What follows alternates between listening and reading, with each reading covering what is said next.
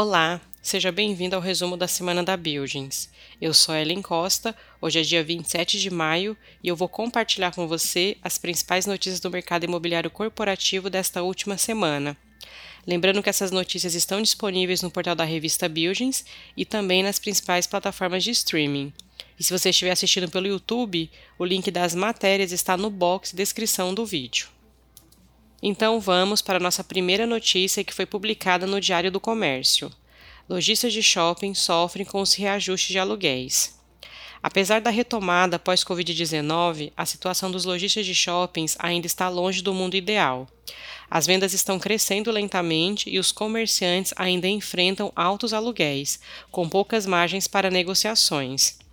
O cenário atual certamente é melhor do que o enfrentado nos últimos dois anos.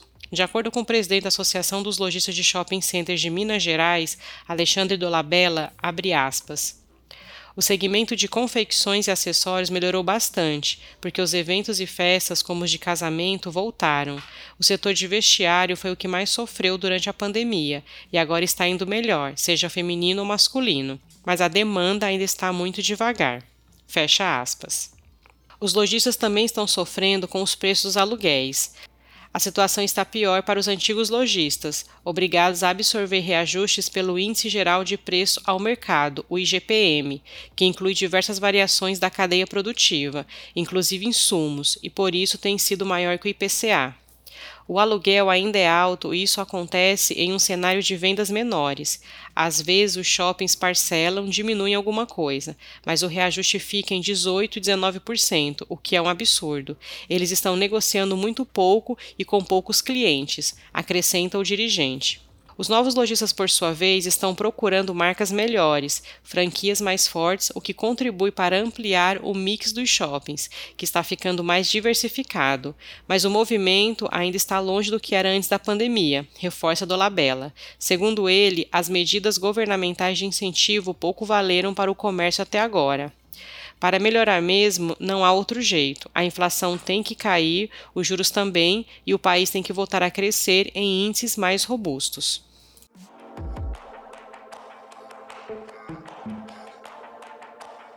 Nossa próxima notícia foi publicada na Folha de São Paulo. Bancos mantêm equipes em home office e trabalho híbrido.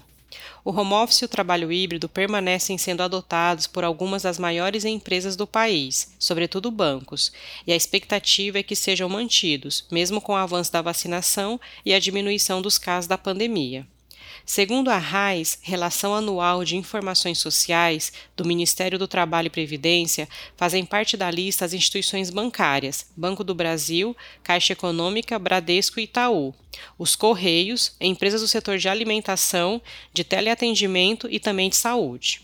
Com quase 100 mil colaboradores hoje, o Itaú Unibanco chegou a migrar metade de seu quadro para o modelo remoto, com o início da pandemia em 2020.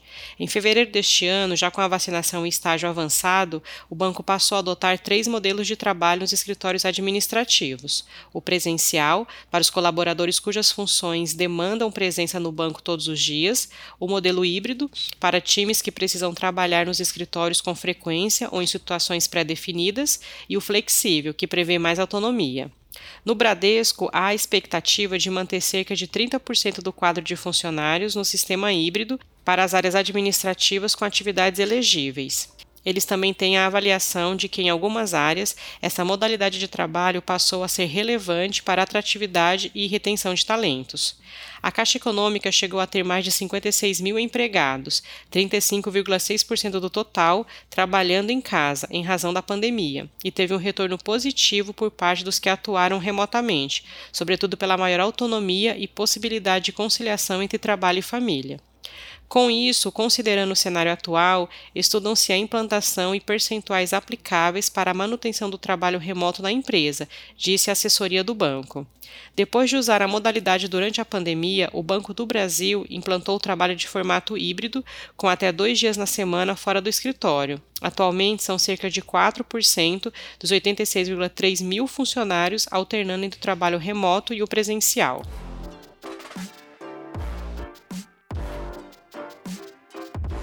Nossa próxima notícia foi publicada no Brasil Journal. Torre icônica da Faria Lima, Infinity Tower avaliada em mais de um bilhão de reais em venda privada para grupo.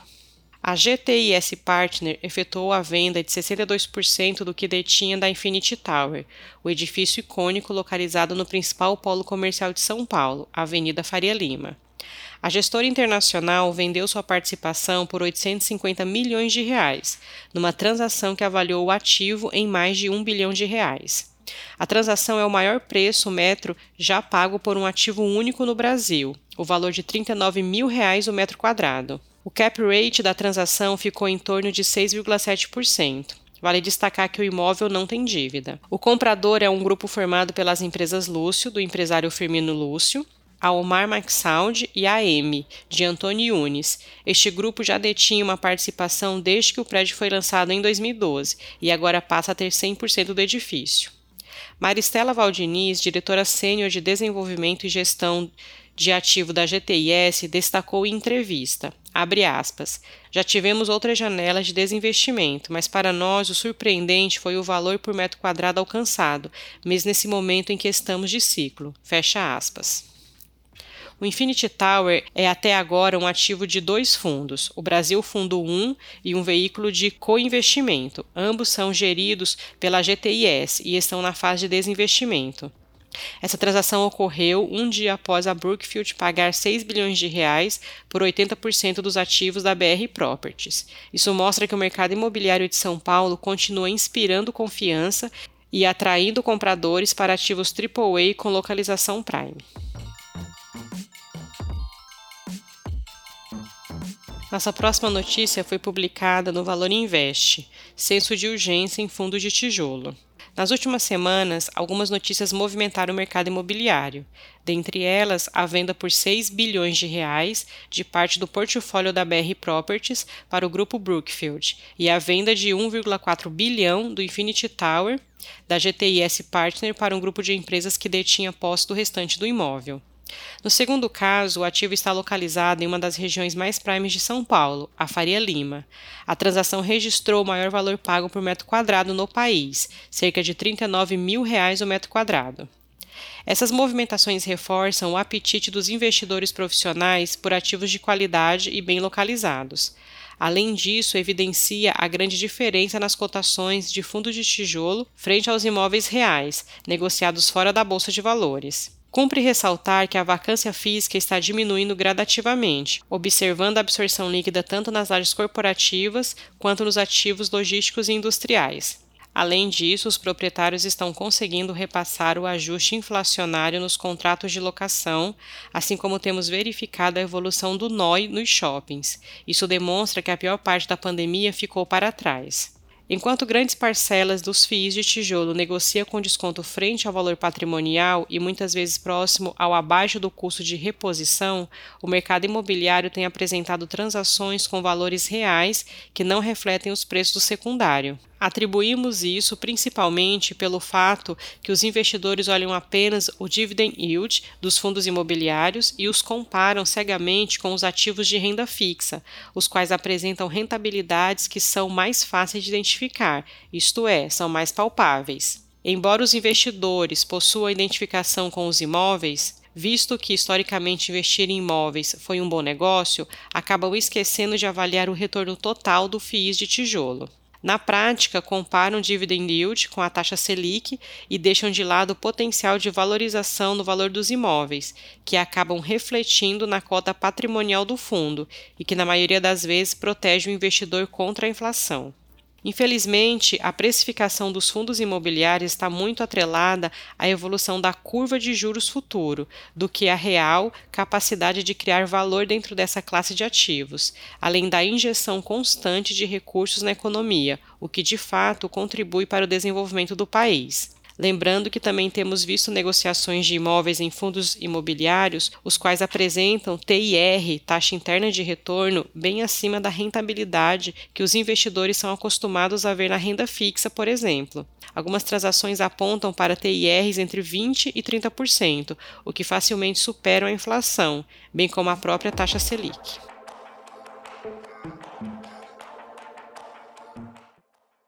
Nossa próxima notícia foi publicada na Folha de São Paulo. Inflação continuará persistente apesar da desaceleração, dizem economistas. Para quem olha apenas para o IPCA, Índice Nacional de Preço ao Consumidor Amplo, indicador oficial de inflação, o pior parece estar ficando para trás. Mas isso não quer dizer que o consumidor sentirá um alívio no bolso tão cedo. Após provavelmente ter atingido seu pico, a inflação tende a arrefecer de forma lenta nos próximos meses. Para Juliana Passabon, economista do Itaú Unibanco, abre aspas. A gente fala muito de desinflação, que é uma taxa de inflação menor. Isso significa preços acelerando menos, mas cada vez mais altos. Para o consumidor, ainda é um período pesado para os gastos. Fecha aspas. No acumulado de 12 meses até abril, o IPCA ficou em 12,13%, maior nível desde outubro de 2003, quando foi 13,98%. Na última terça-feira, dia 24, o IPCA 15, Índice Nacional de Preço ao Consumidor Amplo 15, atingiu 12,20%, com elevação de 0,59% em maio, ante alta de 1,73% no mês anterior, informou o IBGE. O que ajudou a segurar o resultado de maio foi a deflação do grupo habitação, menos 3,85%, puxada pelo fim da cobrança extra na tarifa da conta de luz, com a passagem da bandeira de escassez híbrida a verde a partir de 16 de abril. Transportes e vestuário apresentaram taxas menores, alimentação e bebidas também recuaram. De acordo com as projeções do Itaú, a inflação deve permanecer no ritmo de 10% até o fim do terceiro trimestre e sair do patamar de dois dígitos apenas em outubro, a expectativa do banco é de que o indicador encerre 2022 ainda pressionado, em 8,5%, refletindo preços administrados, combustíveis mais elevados e desinflação de bens no segundo semestre. E antes de finalizar, te convido para conferir os artigos e outros conteúdos disponíveis no portal da revista Buildings e também no nosso canal no YouTube.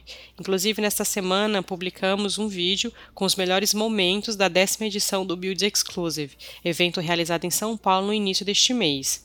No vídeo você vai conferir alguns takes do evento, além de depoimentos de clientes e parceiros que estiveram presentes. Se você tem interesse por saber um pouco mais, confira nosso vídeo no canal no YouTube. Então por hoje é só. Vou ficando por aqui. Sou Ellen Costa, te desejo um excelente fim de semana e nós voltamos a nos falar então na próxima sexta-feira. Um abraço e até lá!